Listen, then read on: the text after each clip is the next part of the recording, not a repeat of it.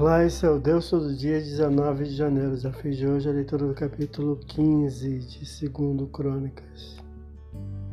O bom rei Asa é exortado com o povo pelo profeta do Senhor à fidelidade, pelo que prontamente realizou reforma espiritual, promovendo ações contra a idolatria, renovando o altar do Senhor, sacrificando-lhe junto com o povo a ele congregado, renovando a aliança. Versículo 1 a 12.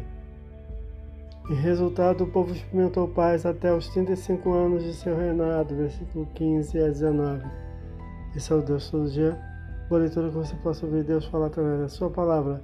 Agora segue a mensagem de pensamento do dia do pastor Heber Jamil. Até a próxima.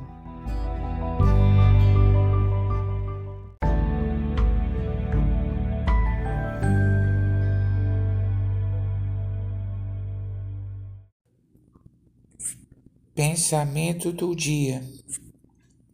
A preocupação excessiva com que os outros pensam fará com que cuidemos mais da nossa aparência do que com Deus pensa ao nosso respeito.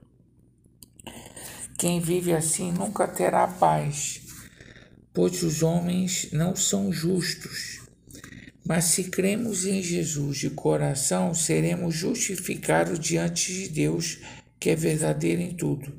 Pastor Heber Jamil, que Deus te abençoe.